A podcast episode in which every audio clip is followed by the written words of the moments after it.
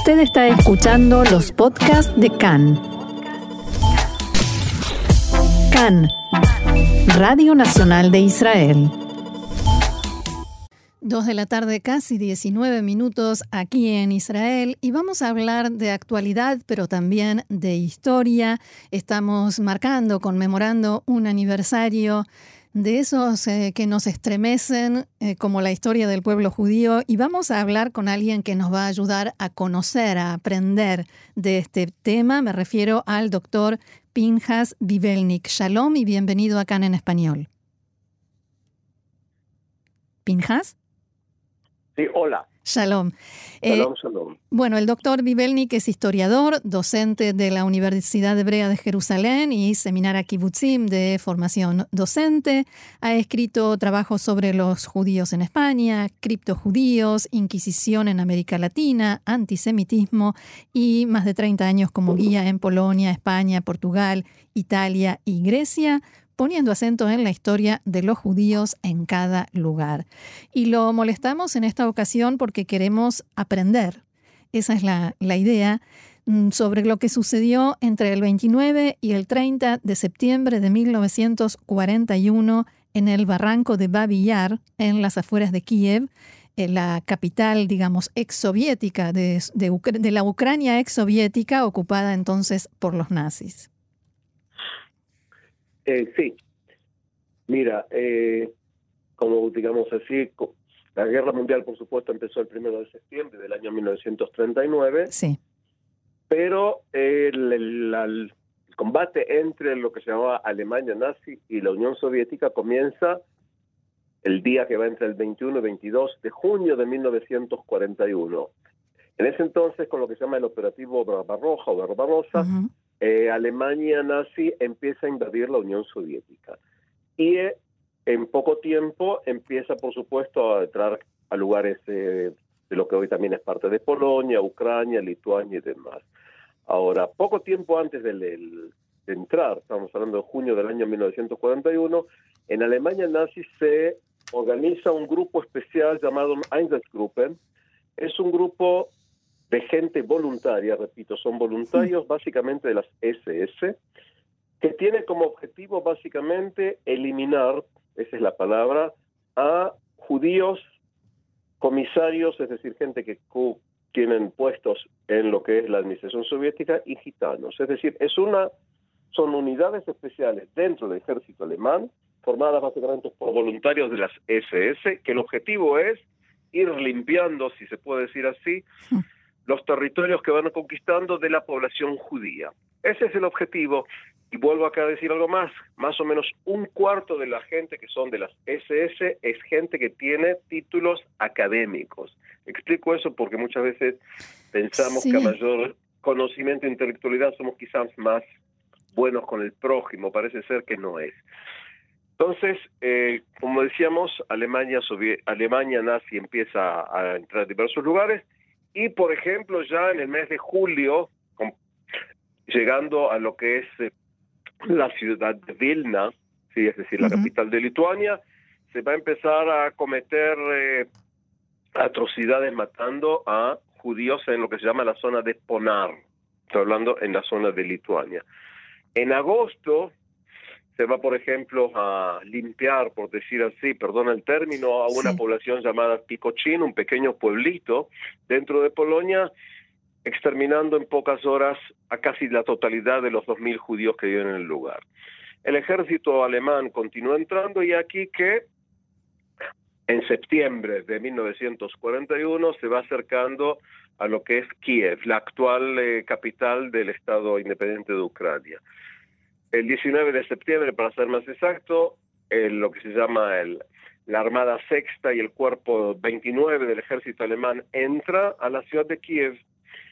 La ciudad de Kiev es una ciudad que antes de la guerra tenía aproximadamente 160 mil judíos, es decir, casi la mitad de la población de la ciudad de Kiev en ese momento era población judía.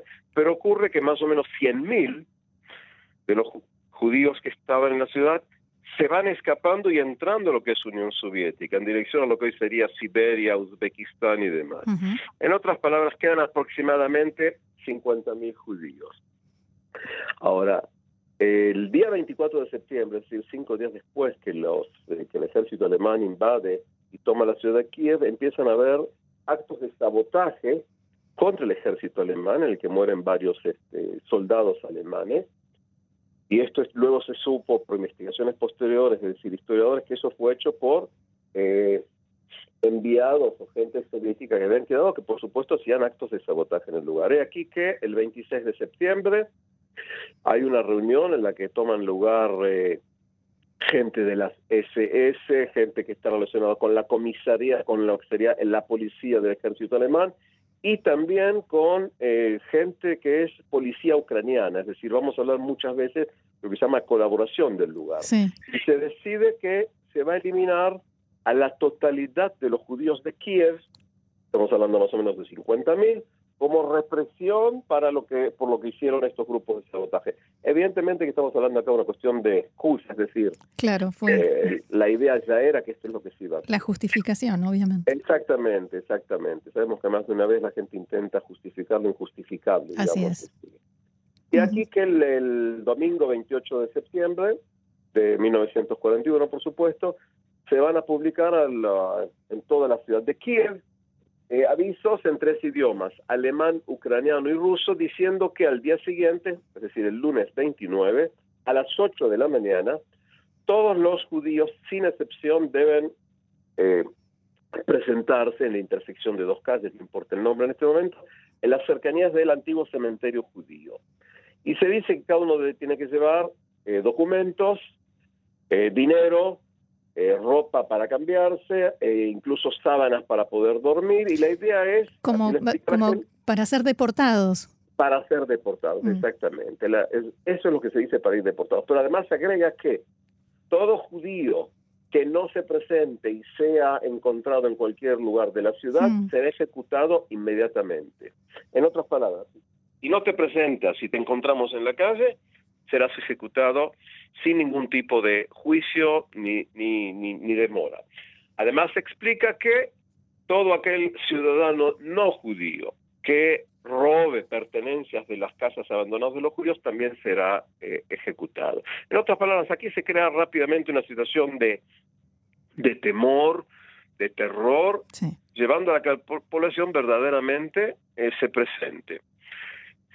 De los este, 50.000 individuos judíos aproximadamente que viven, 33.771 fueron asesinados entre el 29 y 30. Tú me dirás, quizás, ¿cómo puedes saber que es exactamente 33.771 y no uno más, uno menos? Pues eh, por los informes de lo que se llama el Sonderkommando alemán. Claro, que ellos documentaban. Exactamente, es decir, a veces, eh, perdona espeluznante, digamos así, pienso yo, el ver de qué manera fría, burocráticamente, se va a llevar al cabo un exterminio de hombres, mujeres y niños. Es decir, venir a notar. Por eso, por eso cuando la gente dice, estamos hablando de más de 30.000 o de 35.000, el número que se suele dar es el único lugar que damos un número exacto, 33.771, si aceptamos eh, eh, como verdadera la lista. Y a la gente se la va llevando ahí, entran en la zona del cementerio, eh, se habían puesto eh, soldados alemanes y colaboracionistas de la policía ucraniana en los lugares, se los iban llevando en grupos de 10 eh, y se lo va a hacer esto en un barranco, sí, es decir, en un lugar bajo, llamado Babia. y evidentemente se va llevando la gente, cada 10 van a ir ambos costados, digamos así, se los van a pegar con palos, es decir, hay acá incluso una cuestión de acto salvaje previo al pegarle los disparos, digamos, a esta gente, y la gente va entrando. Ahora, eh, dio la casualidad o la suerte o el destino, cada uno dirá lo que quiera, que hubo unos muy pocos sobrevivientes de esto, por supuesto. Es decir, esa, iba a ser mi siguiente pregunta.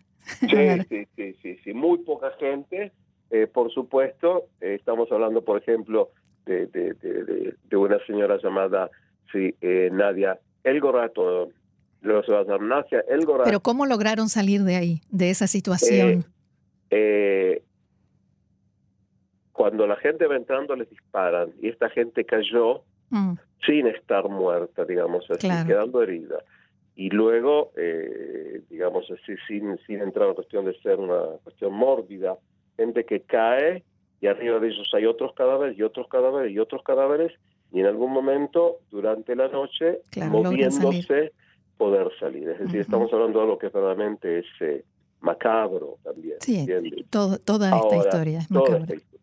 Y aquí que entonces se va matando la gente. Ahora, lo que cuentan, eh, básicamente son dos mujeres y un niño los que sobrevivieron ahí, que desde afuera se escuchaba música, había música muy fuerte en los altoparlantes, para tratar de que la gente no pudiera escuchar. Evidentemente, en un momento dado, cuando están llegando al barranco, ya se dan cuenta que es lo que va a pasar. Sí, obvio. Por supuesto. Este, pero eh, en función de los golpes que les dieron, eh, ya la gente básicamente como que no tiene posibilidad de estar eh, resistiendo. Y el que se resiste igual no van a, pegar un, balazo ahí, eh, digamos. Ahora, eh, este aniversario sí hay actos, eh, incluso en Ucrania, también aquí, pero esta tragedia, esta matanza, mm, ha quedado como un poco eclipsada, ¿no? Por todo lo que pasó después, o, o se recuerda menos que todo lo que vino después, o es una sensación mía. Mira, eh, digamos así, cuando nosotros hablamos de, de, de, de, babiar, estamos hablando de lo que hasta en ese entonces fue la matanza más grande y más organizada. Luego hubo otras grandes matanzas, ¿sí? Es decir, lo que se llama el Elfres y luego lo que ocurrió en Odessa. Ahora, eh, digamos así, por determinadas razones que no podemos ahora entrar, hay eventos que marcan un hito de recordación. Mm. Ahora, por ejemplo, fíjate que lo que se suele recordar muchas veces es, a nivel internacional, ya hace varios años, es el 27 de enero, es decir, el día que se entró y liberó Auschwitz en el año 1945.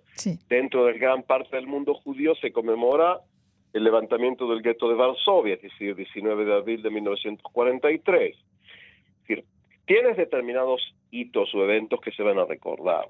Ahora, lo que ocurrió aquí fue que, como decíamos, esto tiene lugar en 1941. En el mismo Baviar se van a seguir matando gente. Es decir, por ejemplo, yo hablaba más o menos de eh, eh, 33.171 esos dos días. Pero, por ejemplo, pero lo que se llama Baviar, en total, fueron muertos entre 100.000 a 150.000, porque siguió utilizándose el lugar hasta 1943. Ahora, la mayoría de los asesinados ahí eran judíos.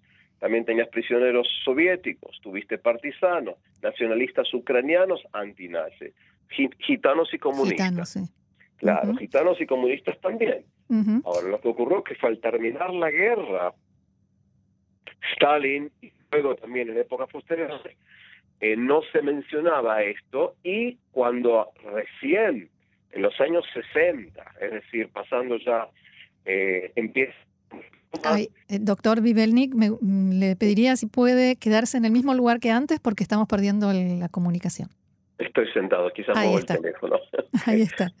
Eh, decíamos lo siguiente, recién hacia 1966, es decir, estoy hablando de 25 años después del evento, eh, va a haber una, un concurso en los que participan artistas y arquitectos para hacer algún tipo de monumento al lugar. En 1974 se levanta un monumento en la zona de eh, eh Babiar, pero no se, no se menciona que son judíos. Hmm.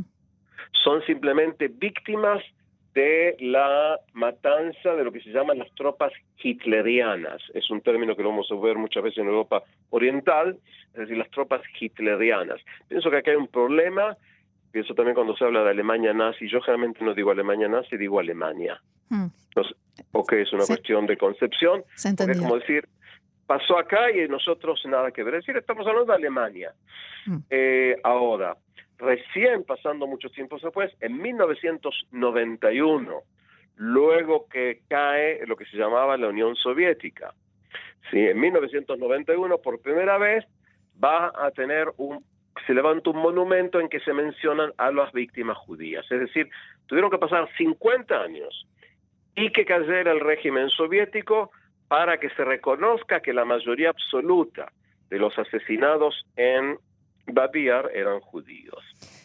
Y es decir, que tenemos acá también una cuestión de cómo se desarrolle y construye la memoria. Claro, la, conciencia y la memoria, así es. Bien. Exactamente. Doctor Pinjas Bivelnik, historiador, docente, muchísimas gracias. Realmente ha sido muy claro y muy instructivo y si nos permiten no será esta la última vez que lo llamemos para seguir aprendiendo de nuestra historia. Muchísimas gracias y shalom. Perfecto. Gracias a usted. Shalom, shalom.